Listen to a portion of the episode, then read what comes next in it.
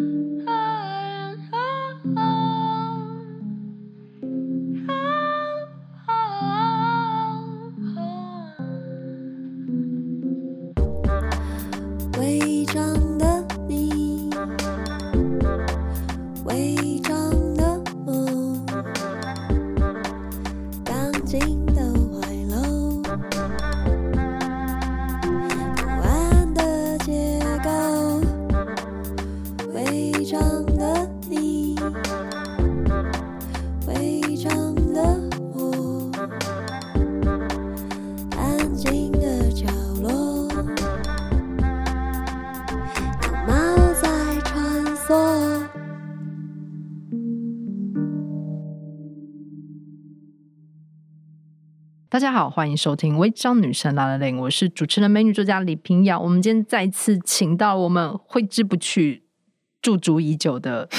你把胡子起来改掉是不是？没有，我就我就要再尊敬你一点。好好好，驻足已久的客座主持人严娜女士，由她来替我们介绍今天我们的尊荣的来宾是哪一位呢？我们今天请到了这一位，咚咚咚咚咚咚咚咚咚咚咚咚咚，尊荣非凡，金光闪闪。相信大家前阵子应该都被一个报道吸引，那个报道是《镜周刊》的《镜像人间》呃做的专题呢，就是网络私密影像的事件。那我们今天特别请到做这个深度报道的记者蒋怡婷来到我们现场。对对对对对对，Hello，大家好，我是怡婷。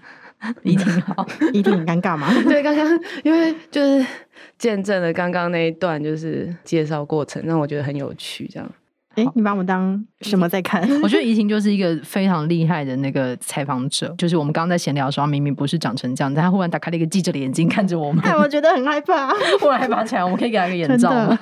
没有办法跟张着眼的怡婷聊天，不要审视我们。如果大家对于去年的新闻有印象的话，怡婷去年做了一个 Deepfake 的报道，然后这两篇我觉得都是非常巨大，然后他都跟了非常久的专题报道，跟了这么久过程之后，他浓缩成这两个长篇。那当然还有一些延伸的其他的文章，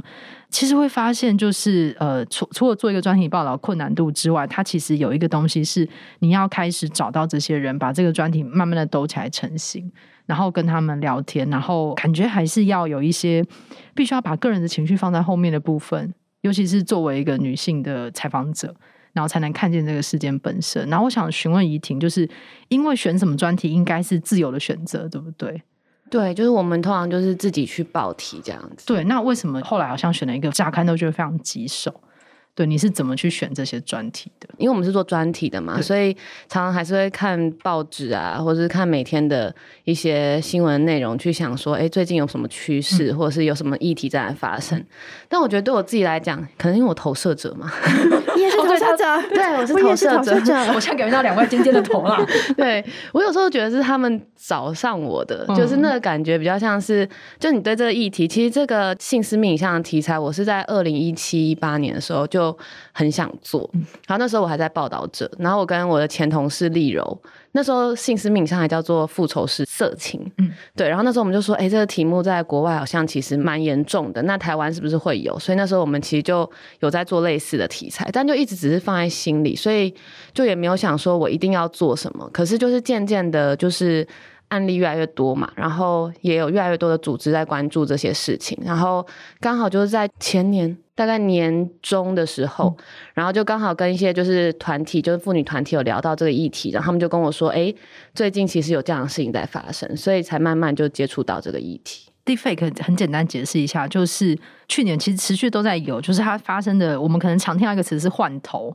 就是他们去找一些对应的就是 AV 的影片，然后找一个脸型或是身形相似人，把名人的头套在上面。然后那个时候在报道里面就是查到的资料是，那个群组里面是甚至是可以喊价码的，对，就是标价，然后或者是每一个影片试出，它会有非常多的匿名订阅者。嗯、对，然后甚至有一些寒假到后面，他可以选择要用素人，就是他可以选他自己的投射对象，把它放进来，然后让这些影片制作者来做出乍看之下非常非常私人的这种私密影片，这样子。嗯、对，然后怡婷那时候在追报道的时候，你自己有写到，就是你那时候是潜伏在他们的群组里面吗？对，你是怎么进去的？嗯，你说 Deepfake 那个题目吗？我们从第一个讲，其实是我跟红景还有昌远。然后还有王思涵，就是我们是算四个人一起做的。然后主要是我跟昌远有在这些群组里面卧底，嗯、因为红警一开始就发生了不太。就是他是比较晚加入的，嗯、然后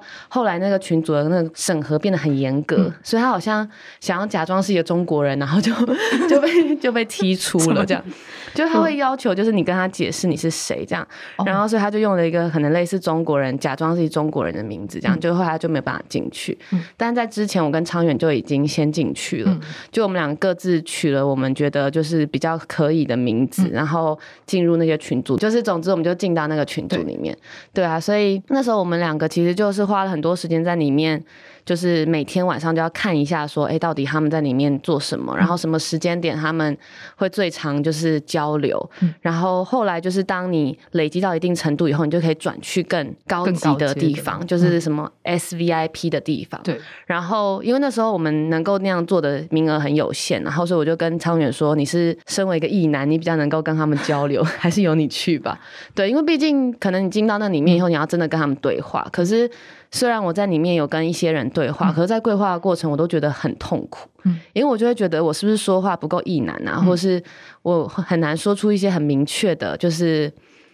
他们之间的术语，就是他们讲的一些话，其实我很多时候听不懂，嗯、然后或是他们有时候连跟我说，就是他们邀请我去参与制作这个换脸影片，嗯、然后我就说哦，真的吗？我可以做吗？那我我需要什么东西？他就说，那你的电脑 CPU 是多少？嗯然后我想说那是什么？我就超紧张的，我就还要马上传讯息问我的朋友说我要跟他讲什么，就我的 CPU 是什么东西这样。因为我是用 Apple 的电脑，所以我完全不知道怎么跑这些。所以后来我就觉得真的要去跟他们做这些互动，对我来说太困难了。那个部分后来就交给昌远，所以我就是在一般的群组里面做卧底跟观察。嗯，对啊。那那个审核机制是很严格，因为就是他是只看名字，嗯，然后他会应该也不会到实名认证这种程度。其实只要有 Telegram 的连接，然后你要加入就可以加入了。嗯，而且我在这两篇其实都看到一个字是炸群，就是他们会有一个匿名的社团的组织嘛，然后可能被通报或干嘛，或者是呃这个纠团人自己觉得自己不安全，他就把它解散掉。嗯，但是看起来那个状态是，他们即使把这个群解散之后，他们会立刻找另外地方立刻再生吗？对，因为他们通常都会有一个备份群，嗯，就他们会有一个大群组跟一个备份群组，嗯、然后备份群组是不聊天的，嗯，就只是大家都在里面，就是等大群发生什么事情。因为其实，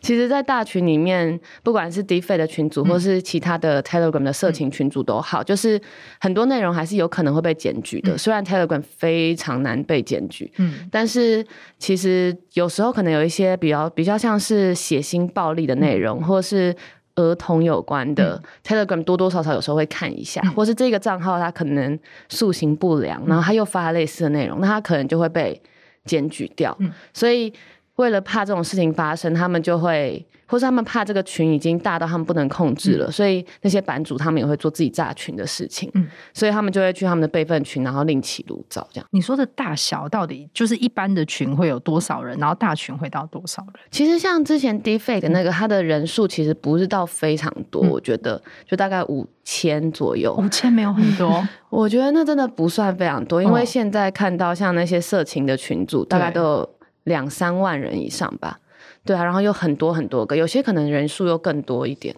嗯，N 号房是不是其实有分成？就是它有分不同群组嘛，然后感觉有一种某一种阶级制，就是你可能参与的多跟少，或者是你在里面表现如何，对对，有没有贡献这一些那你在卧底的时候要去辨认参与者，他们是以什么心情在参加吗？或者是他们凝聚是以什么方式跟策略在凝聚吗？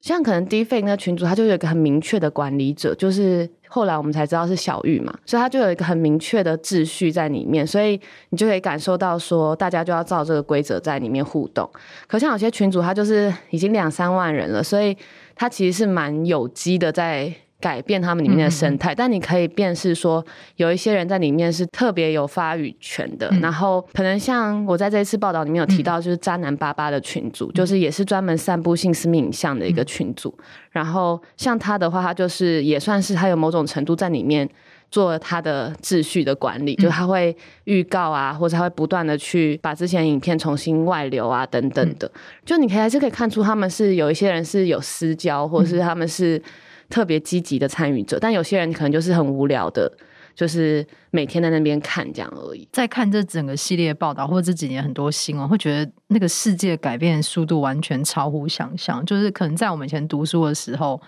呃，你要说偷拍照或什么，它都还在一个很很 pure 的状态。这样说好像也不太对。但是就是数位性别性别暴力这件事情，在这几年它不断的，就是很像一个奇怪的怪物一样，不断的再生。对，然后从 Deepfake 到这一次报道的这个影像外流，然后你会觉得他们自己建立起一个非常可怕的秩序，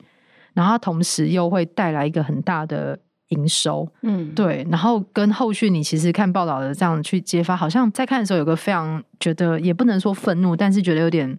有点令人觉得无奈的点是，就是他们在采访者之外的，就是可能在。警察局里面的状态，大家都会觉得是单一事件，他们没有被串联起来。面对单一事件的时候，甚至你你也有提到说，可能还会被那个报案小孩被指责说，那你为什么要把照片传给别人？嗯，对，我觉得在报道里面你有提了，就是他们在那个在怎样的压力之下，于是受骗，于是开始把这个影像传出去。那个系列其实写非常细腻的。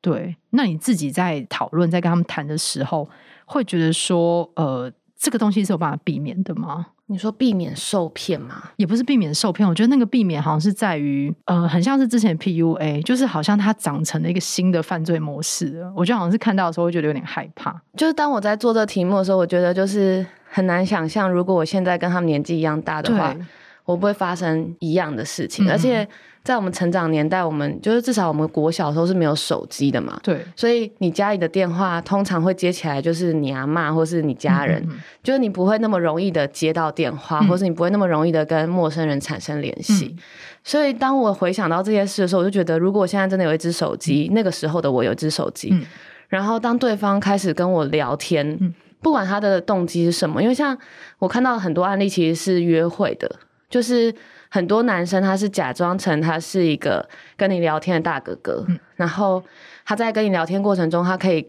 他开始真的很关心你，嗯、然后你跟他讲了非常多就是关于你自己的事情，嗯、然后他最后就跟你说，你跟那个某某某吵架的内容，现在我知道了，我拿这个威胁你，所以你现在要拍照片给我看，嗯，就是现在听起来可能会觉得很好笑，或者是会觉得说，嗯、天哪，这这不过就是一个很稀松平常的事，嗯、可是。对于国小女生来说，那一定是天崩地裂的事。嗯嗯嗯，就是我跟 A 吵架的事情是全世界都不能知道的，嗯、或者是我跟 A 讲的秘密是全世界都不能知道的。嗯、所以当我想到这件事的时候，我就觉得他们活的世界真的比我们当艰险很多。对啊，就到处都是等着裂骗你的人，嗯、所以我们才会用那个就“裂骗”这个词当做这一次的报道的专题名称。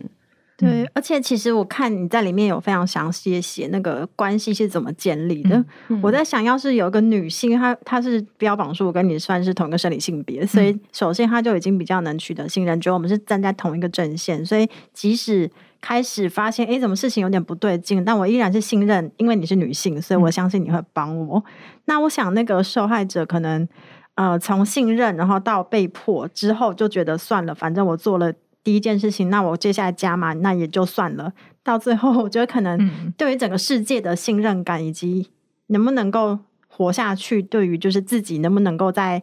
呃带着这样的伤害去过往后的人生，嗯、对我我觉得那个是对于整就把这个整个人对于人性的相信整个毁灭掉。对，所以其实，在看这个报道的时候，我就很可怕，是因为他们对于调教有一种执迷，就是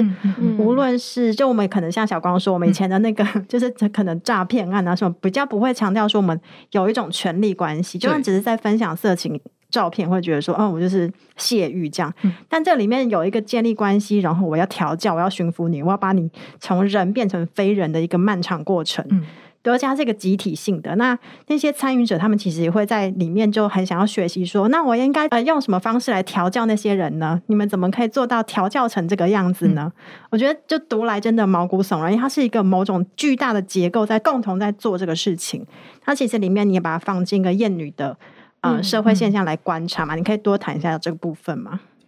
对，其实。有一些东西就是在报道面没有特别写出来，可能就是在看他们这个群组的内容的时候，然后他们可能就会特别指出说：“哎，我们其实也知道自己做的事情不太对啊。”其实这件事情小玉也有讲过，就是他在他自己的群组里面的时候，他们群组里面那一些就是发言的男性也常常讲说：“我们知道我们做的也没有，就是做的事情不太好，但还不是因为这些女生他们。”自己做了什么事情，嗯、还不是些女生，她们就是绿茶，或者明明有男朋友还跑出来跟人家约会，嗯、明明就是有男朋友，然后还跑出来赚这个钱，那、嗯、他们自己贪心啊，他们要赚这个钱，嗯、所以他们应该要获得这个惩罚。所以在这个过程里面，就会看到很多是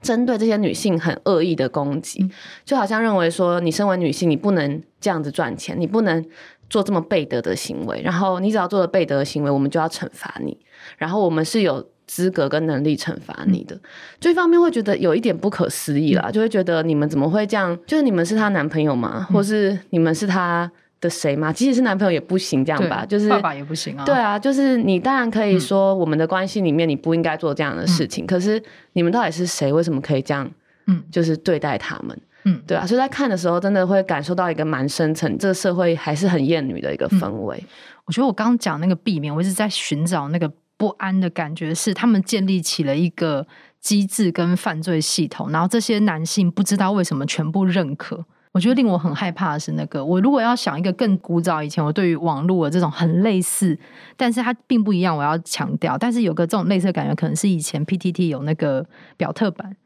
然后他们会拍一些路边偷拍的女生的照片，然后会去审人嘛，嗯、然后他们就会审出来说这个是什么某一个学校的谁。我觉得以前的那个 P 文的极限就是讲了，就是偷拍一个女生，然后出来讲。然后如果有人自己来推文说，哎，不好意思，他不想上表特，然后当事人会乖乖的删掉。嗯，对，那是一个很 P 文的时代。对，但是现在它演化成一个。好像某一方握有某一种奖惩标准的机制，然后也要讲一下刚刚，就如果有听众还没有看报道，我们解释一下，就是他这个有系统的，他其实是接近一些小有名气的网红，嗯，然后他会有一个女性摄影师的人设来接近你，然后问你要不要打工这样子，然后于是你要打这个工，嗯、呃，他的费用可能就是两万块，但是呃，据悉没有人拿到嘛，嗯，对，然后两万块，然后会跟你拍一些就是互动的影片啊、照片这样。然后会一直压迫你，要你做出更多、更过火的动作的客户。然后中间如果客户不高兴了，这个摄影师还会安慰你，所以他会让你达到一个，呃，你好像会要满足谁的需求，而且同时带有愧疚感。对，我觉得他很清楚的建立这个东西。然后我觉得一般的女性，其实，在那个场景里面会屈服。对，我也在想，如果我再年轻一点的话，你看，对于很多未成年人，就是这个东西是一个非常天大的事情。嗯。对，就是那个很容易屈服，然后跟我觉得现在的人际关系的虚实界限其实非常模糊。就是我觉得我们以前对于就是网友的感觉，跟现在的人对于网友感觉一定是不一样的。谁可以算是你可以你可以相信的人？嗯、对，很像严娜刚刚说，他其实是连那个你相信人的那个东西都会一一并摧毁的。嗯，对，我觉得做这几个系列报道是非常重要的事情，但是一边读也会觉得，哇，天哪，你也太苦了，就是你。Oh my god！一个一个年轻漂亮好好的女孩子，这两年都在潜伏在里面，然后讲到自己是异男。对，你是不是有个人设？我有，我我之前在做小玉那案子的时候，我有帮自己设了一个非常明确的人设。对，就是我就是。但我怕讲出来以后 可能会被被人家更讨厌。你有个人设这样子，对，我有个人设，但是因为我你心里知道你是某个类型的人，这样。对对对，你有设定星座吗？我没有设定星座，但我设定我是一个爱夹 gay 里的人，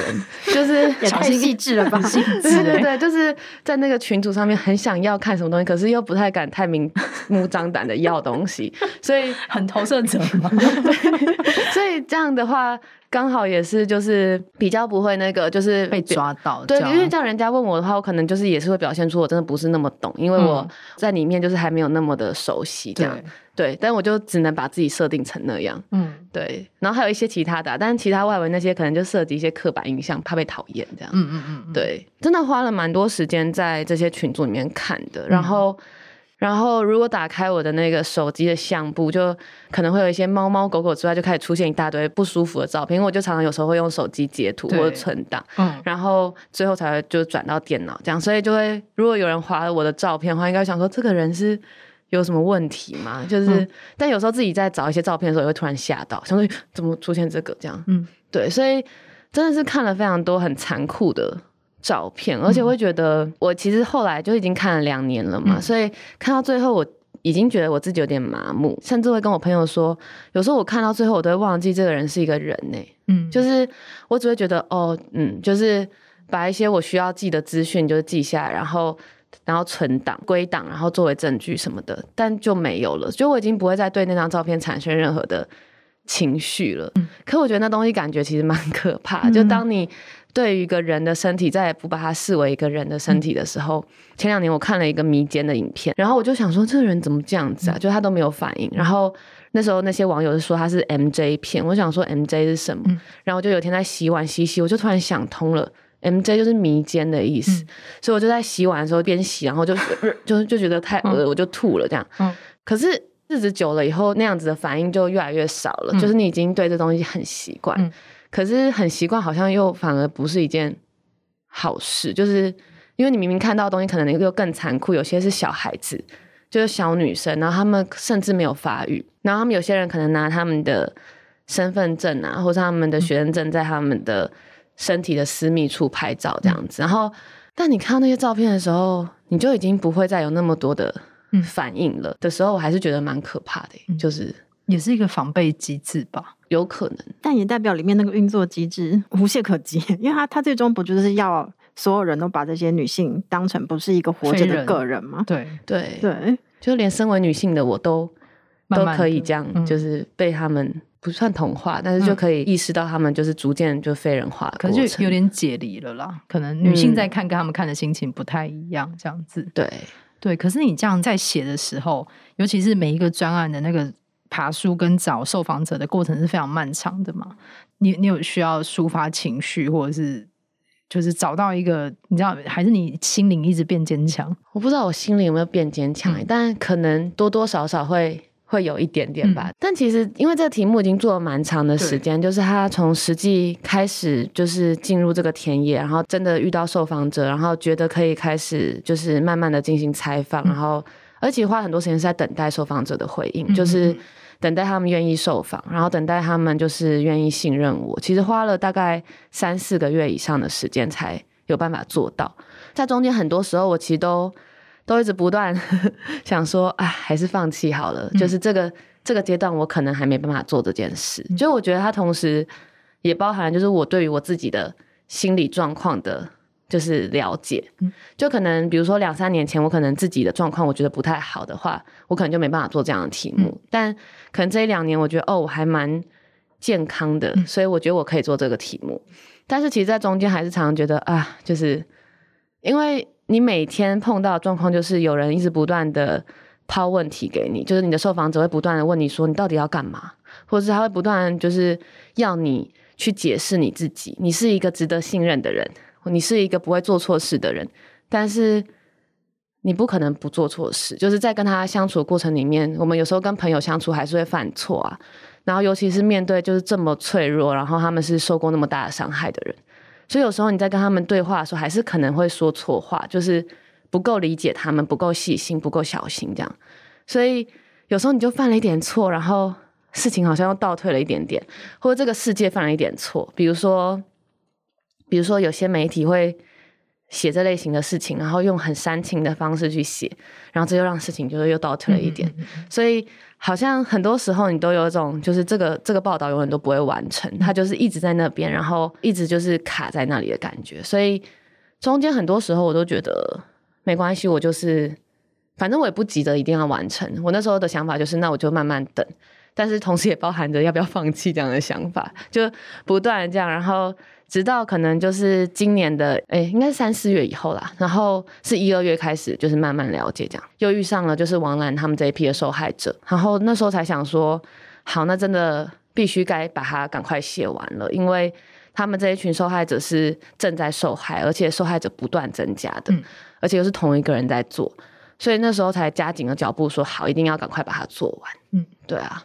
这有一点感人，有点悲伤哎，就是你要让自己保持健康，是为了要面对更残酷的事情。对，但是保持健康本来就很重要，对可是我们通常保持健康不是为了这个。对啊，但我觉得我身边的支持系统都还蛮好的，是就是就算是异男，也都是一些非常的健全 对，就是三观很正确的那些类型，然后也很十分难得，对，就很了解你在做些什么事，然后知道你的痛苦是什么，然后。就是朋友啊，或是以前的同事，嗯、有时候都还是会蛮支持我的一些，就是就我还是会跟他们诉苦啦，嗯、对啊，因为我是一个就是月亮处女座的人，嗯、所以我就会疯起来的时候，就是会非常疯，就是。因为就很多时候受访者会说什么，那你最后能不能给我看稿？或是因为他们是很受伤的人，所以他们要确认你刊登的内容是不是正确的，等等的，或是是不是有顾及到他们的隐私，所以这部分就是要非常的小心。可是新闻业很长久以来就是有一个不成文的规定，就是不能给受访者看稿。对，所以我就一直很想要钻这个漏洞，所以我就去把所有就是新闻写作的书都拿回来重看，然后一页一页重看，就想找到说。到底谁没有这么做？对，然后我就真的有找到，就是一个《华尔街日报》的人在做自杀的青少年家庭的时候，他决定不要照《华尔街日报》的方式做，他就带着他的稿子，然后去那些人的家，然后一页一页念给他们听，因为他觉得这些人他们可能会最后他们会自杀，就是因为这件事情，这家人就还有经过心理师的评估，就这家人可能会就是。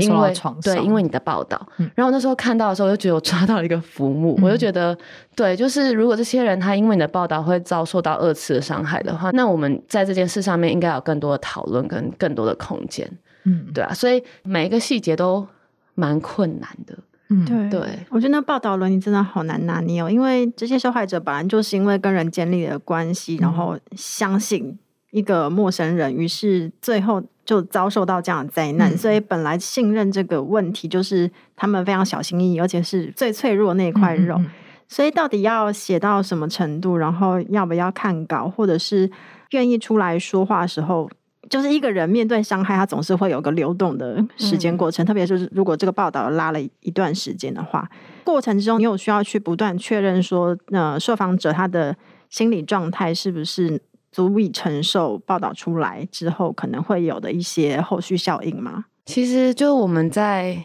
写的过程里面，都一直不断有在去做这些确认。他每一个人的反应其实都蛮不一样。像我这次写的就是主要是遭受就是诈骗性私密影像那一个系列受害者，像王兰或是玉。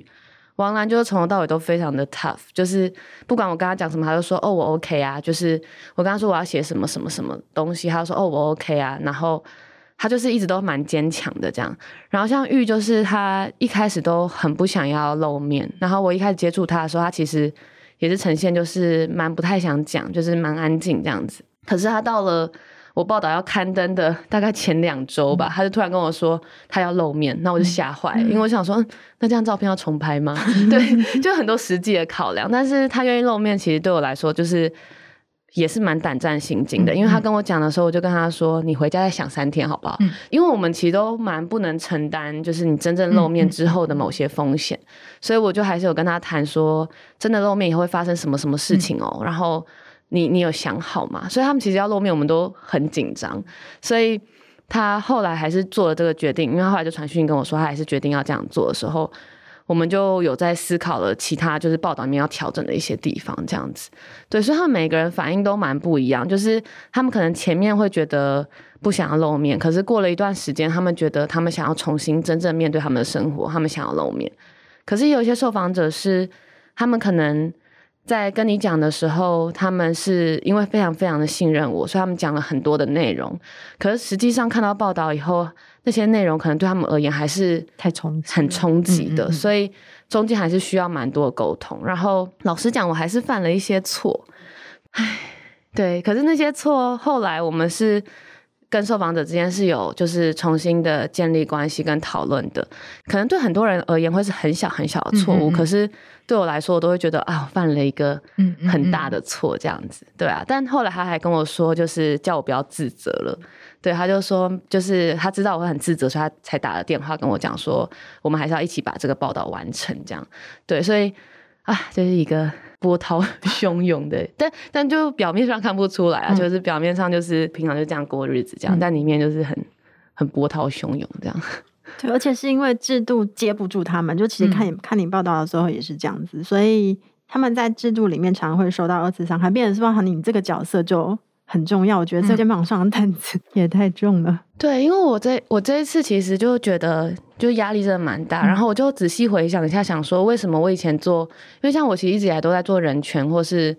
就是人口贩运有关的题目，从、嗯、我刚入行就在做这类型的，嗯、所以常常其实都是一些死亡案件啊，嗯、或是比如说那遭遇过性剥削或是人口贩运的案件。嗯、可是为什么在那些案件里面我没有感觉到就是这么沉重？是因为其实他们都有。很好的协助的团体在帮他们，嗯、比如说他们已经有律师团了，或是他们有义工团体在帮他们，嗯、或是有国际组织在帮他们。可是当我面对到这群受害者的时候，他们很多人是到了报案的现场都被警察打回票，说你这就是干嘛乱传啊，嗯、或是你传这要干嘛，或是你你还拍了什么？甚至在警察里面也有创意私房的原创者，在警察里面，对，就是如果有去查新闻的话，在屏东的警局，嗯。就是有其中一个警察，他利用他是警察的身份，然后还跟很多受害者要了他们更多的照片，因为他有他们的个子。哦，补充一下，创意私房是里面的那个在传播这些性私密影片的一个社团，这样子。对，就包含创造跟制造，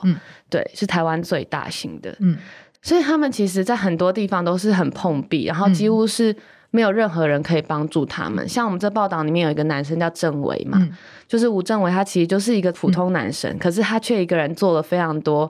现在制、嗯、对就制度上没有在做的事情，嗯、所以他就他肩膀应该比我的重更多，嗯、就他。肩膀可能在地上，对啊，所以就是在思考这些问题的时候，就会觉得我们好像只能靠个人的力量在处理制度上面很多失灵的部分，所以才会让不管是政委也好，或是即使这个报道刊登之后，我还是觉得，哎、为什么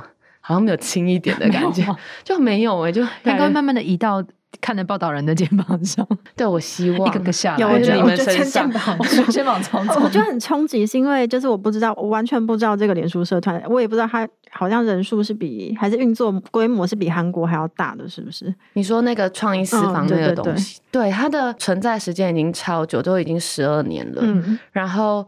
可是它的。会员数其实并没有那么多，就是现在截稿至少截稿前是五千多人，嗯、然后但是它是一个运作很紧密的社团，嗯、同时包含着这个创造这个社团的人，他跟里面被称为原创者，就是负责制造这些影像贩售的人，他们是有很紧密的合作关系，就是我可以指使原创者 A 去去做哪些东西，我可以资助他器材，资助他金钱，甚至资助他受害者。就是名单这样子，让他去做这些事情，所以在这个里面，他其实就有非常源源不绝的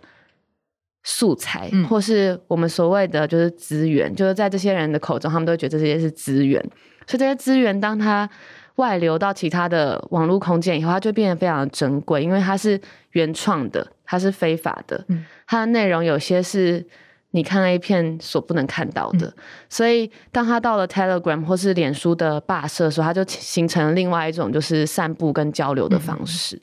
对，而且我觉得数位性暴力很可怕的一个原因，是因为就是我们以前会想说，哦，就是看 A 片是很明确的知道说那个不是发生在我的生活里面。嗯、可是当就是色情产业它已经规模大到一个就是。商品化非 非常迅速的程度的时候，嗯、其实看 A 片也会看到觉得哦好麻木，就已经没有没有快感，没有刺激感，所以就会转而寻求这一些好像，诶，他他的生活界限跟就是色情就在生活里面的这种感觉。对、嗯，嗯、其实也像小光说，可能嗯，嗯，就是在使用网络建立关系的时候，比较不会感觉到那个人的界限应该画在哪里，所以那个私密生活跟公开生活之间，两者好像常常会融在一起。我觉得这个东西也渗透到了就是网络性暴力的这个现象里面，嗯、就大家会很追求说，我要看的并不仅仅是被创造出来的，我知道它是商品，我要知道说这有某一个人真实生活在这个世界上面，而且他提供色情给我。嗯，对，这个东西就会让我觉得，就是好像我虽然生活在台湾，但是。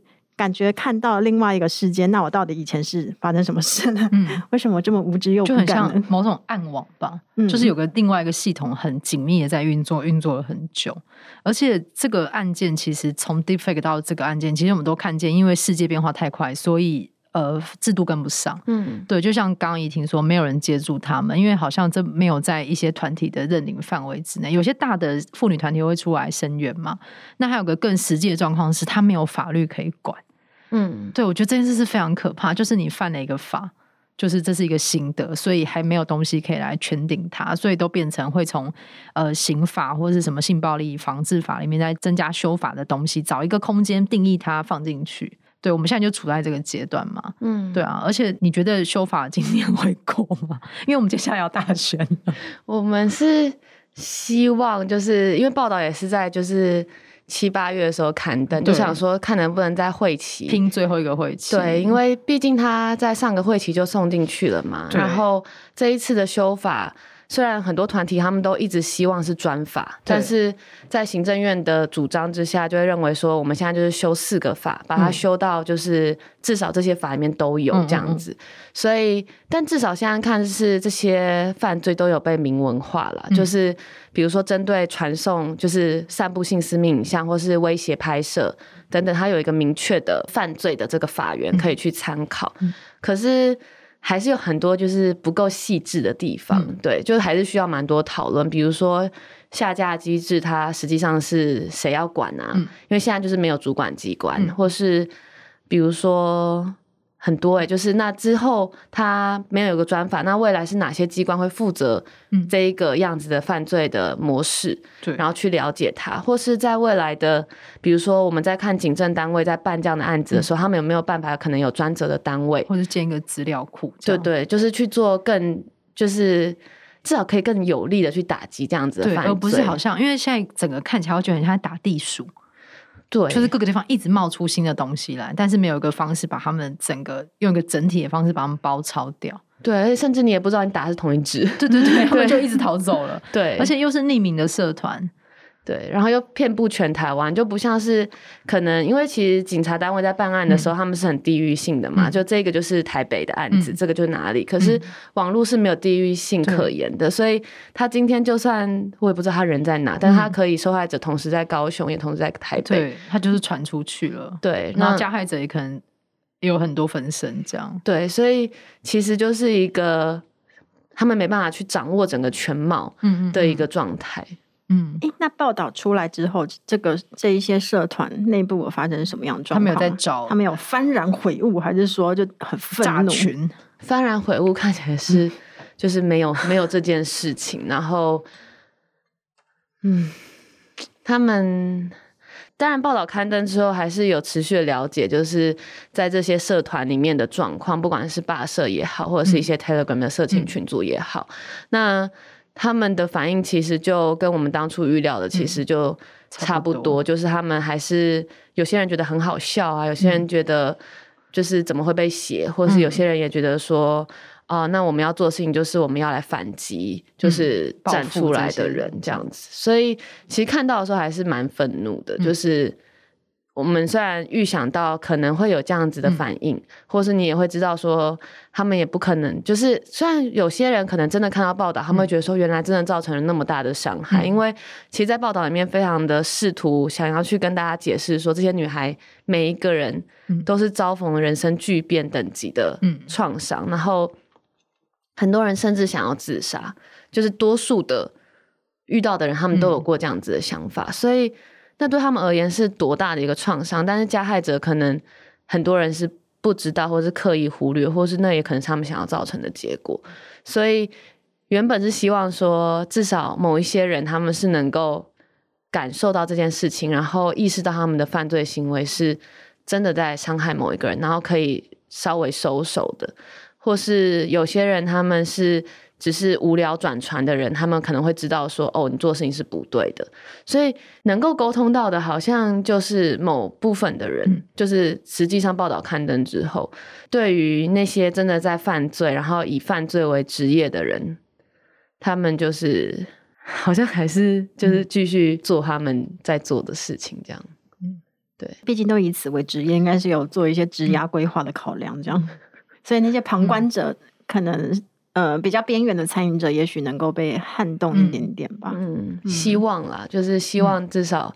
就是有这样的一个努力，嗯、就是至少可以做这样的努力。嗯、不过，我觉得其实在这报道里面，有时候就算还是希望能够跟加害者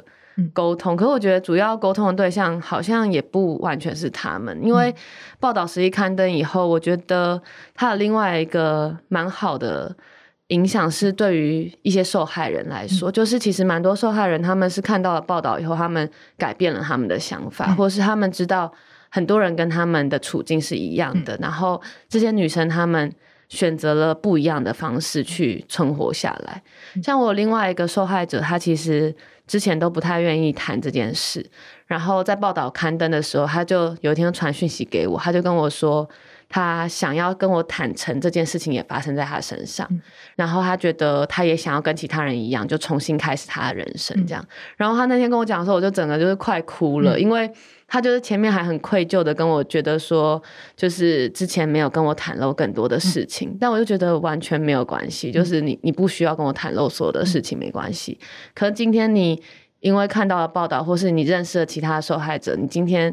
有了一点点的。勇气，或是你有新的想法，或是不一样的力量，让你能够重新面对这件事情。我觉得这个报道好像就已经发挥了，就是我觉得很好的一个效果。嗯、就算他在那些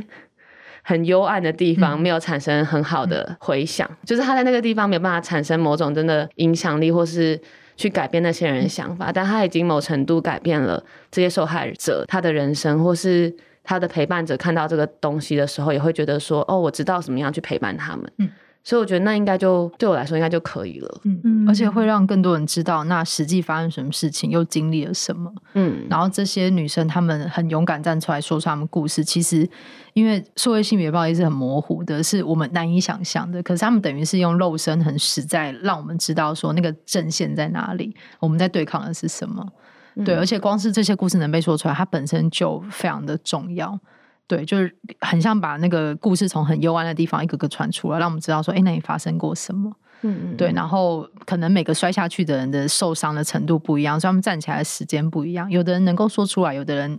可能比较慢，但是我觉得光是这个把这个声音传递出来，就是一个非常重要的过程，就很像熔炉啊。嗯，就是我以前看到，我想说天底下怎么会有这么可怕的片子？嗯，对。可是到最后，即使好像看似没有办法挽回什么，可是我们所有做的事情就是不让世界改变我们。嗯，对。然后让这些用肉身支持在前线的人说，哎，知道其实后面还有人会会帮忙，对，还有人在一边挡着这个东西，这样。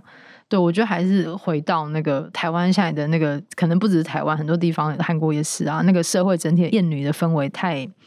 恶劣跟倾斜到，就是你不太知道怎么会发生这种事情。身为女性，深深的无法理解。而且原本以为台湾较为乐观，台湾不是号称亚洲人权的灯塔吗？而且我觉得，其实如果要有那个呃支持网支起来，我觉得你刚刚说那个陪伴者知道如何陪伴，也是很重要的一件事。所以我觉得，除了受害者能够意识到说他不是一个人正在面对掉到悬崖没有人接住的这个事情之外，就是陪伴者能不能够。理解应该如何去陪伴，然后知道去哪里找资源，这个东西就是我觉得也是这个这些故事能够被说出来一个很重要很重要的地方。嗯，就是他们会被编织起来，然后一条一条线织起来之后，它可能就会成为一个网。而且大家真的要对于台湾的厌女的情况要真的真的要有警醒。对，我觉得真的，对我之前有朋友就是很努力的在跟他的弟弟沟通，就是他弟之前差点真的要去买那个呃搭讪女生的课程。因为他他就是性焦虑、性挫败嘛，嗯，对，然后试着就是去聊，我觉得有点像是这样，就是呃，大家都就是 现在真的是一个女生都很经历的状态吧，对，对啊，男孩子也有自己的压力啦，对，厌女这件事情，它攻击的对象其实它不只包含攻击生理女性或是异性恋女性，它攻击的对象是只要在性别上面不是那么顺性别的人，或是他在男性的。没有那么阳刚的人等等的，就是整个父权笼罩下来的东西啊。其实我上一次在采访的时候，跟那个王佩莹老师，就是暨大那个老师，他们有做了一个就是数位性别暴力的一个调查，是台湾就是卫福部委托的第一份这样的调查。然后里面就发现说，其实他的数据是说，七成以上的成年人都曾经在台湾遭受过不止一种的数位性别暴力。七成，对。哦，有有些人是外貌羞辱这些，对，或是可能是比如说数位跟踪，嗯、或是数位上的骚扰，嗯、或是各种就是传影片啊、传、嗯、照片等等的，嗯、或是 deepfake。其实这个比例男女的比例没有很悬殊诶，其实男生跟女生的比例是差不多的。嗯、然后男生里面又以男同志的比例占的非常非常的高，嗯、所以他们研究里面有一项是发现说，如果你是男同志，或是你是曾经发表过对性别友善的男性，嗯、你都是这样子被攻击的对象。嗯，就是只要你不是在传统的性别光谱里面被认为说是那样子的男性气质的人，嗯、或是你曾经有过那样发言，就容易成为被攻击的对象。嗯、所以我那时候看到的时候是还蛮震惊的，嗯、就想说，其实不止女性是受害者，嗯、就是很多人都是。嗯嗯，我想要用就是。因为刚刚好看到那个脸书上有人转这一篇，然后他引用了那个性谎言吹哨者的一段，那那是我自己脸自己是你自己的脸书上 有人 tag 你，对，让我来念他这一段。我觉得你的那段真的很美。书的结尾有一段话是这样说的：他说，但是如同这个房间里以及更多房间外的人现在所了解的，如果事情不分享出来，没有任何事会改变。问题没有被看见，便无法被处理。在新闻报道的世界里，报道就是结果，意味着结束，也是最后的产物。但是在真实世界中，新讯息的浮现只是开始。关于对话、行动与改变，我觉得你虽然说你很纠结，但是 你自己其实好像有回答这个问题。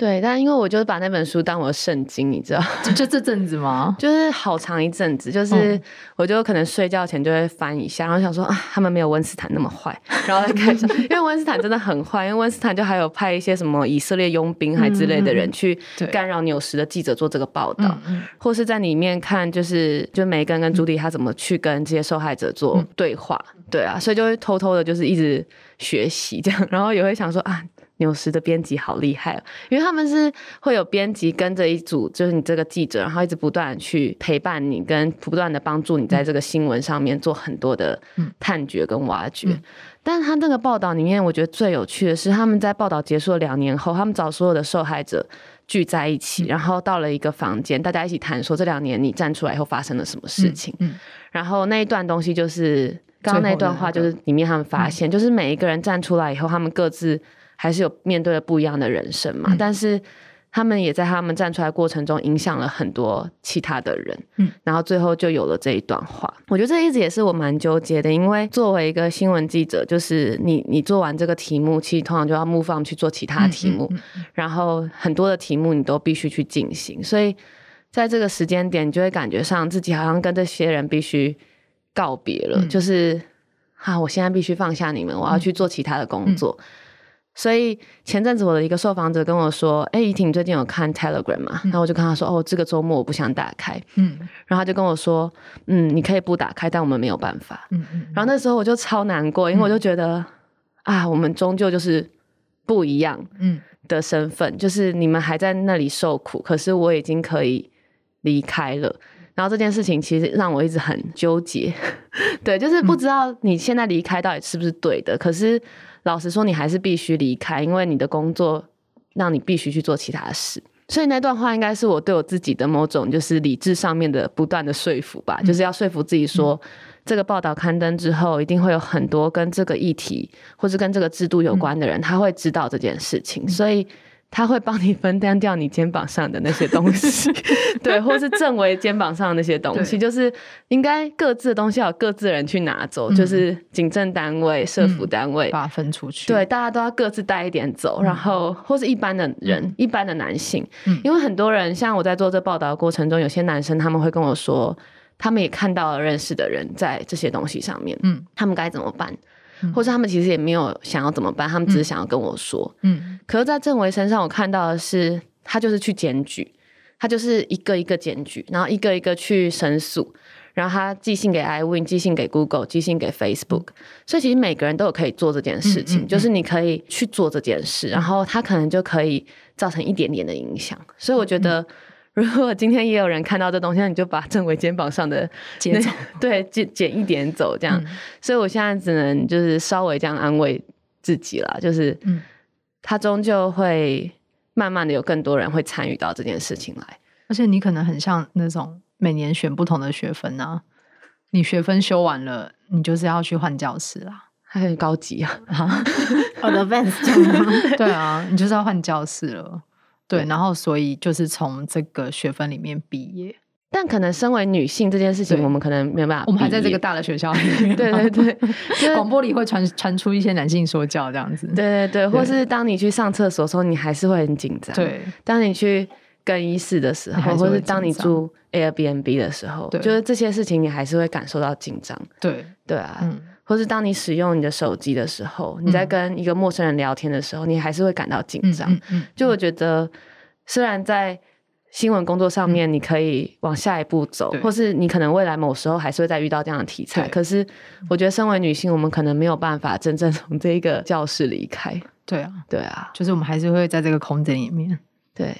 对，很像当年那个台大他们在吵要盖那个教学大楼的时候，嗯，然后那时候其中有人的抗议是说，那个建筑外面的那个阴暗的死角太多了。哦，嗯嗯，对对对。然后好像当时有个教授就发言说，那请女生们晚上不要走那里。我觉得那个会激发起 所有女性的愤怒。对，但我觉得知道愤怒已经是往前走一点，因为以前会觉得啊，就我们要洁身自爱。对对对，嗯、你不要这样做就没事了。可不是，我觉得愤怒。已经是一个开始，就是比起麻木或者是当没看到，我觉得有一个情绪起点，其实就是一个开始。嗯，或是你知道你是可以愤怒，嗯、就是你知道说你可以表现出你是不开心的，或是你可以对不舒服的事情提出任何的抗议。我觉得这也是一种，就你已经被赋赋予这样的能力。对，而且我觉得这些受害者们也都没有错，他们站出来把故事说出来，不是他们犯错。对，我觉得大家已经渐渐的要明白这件事情。对，犯错不是这些人。我觉得就是，反正这个报道其实刚刚出来没有太久的时间。嗯、对，那就是眼睛已经被打开了。嗯、接下来应该怎么在生活里面不断的去练习，或者是重复的感知这一些事情，嗯、然后去看到整个结构是如何把一个人弄坏之后又接不住。嗯、就希望就接下来的时间里面，这个东西会慢慢发酵，嗯、然后我们会各自都能够用比较健康的方式，然后调整筋骨。嗯对，那肩膀太重就先躺一下，躺着的时候他至少会掉在地上。对，对啊，但也要认识到有人是没办法躺下去的，对啊，也要认识到有人是被紧紧抓住的。嗯，对，谢谢这些愿意站出来的人。更愿意分享我们故事的人，这样、嗯、对，然后非常谢谢怡婷，就是拥有强大的眼睛，还是我们集资买叶黄素给你，然后又不想看太清楚。我妈一直有寄给我，就是说要吃啊，我说好好好。对，谢谢怡婷，更谢谢这些就是参与报道的有强大心智能力的人，这样子。嗯，对，再次谢谢你来，感谢。感谢，好，谢谢大家，违章女生拉拉链，我们下次见，拜拜，拜拜，拜拜。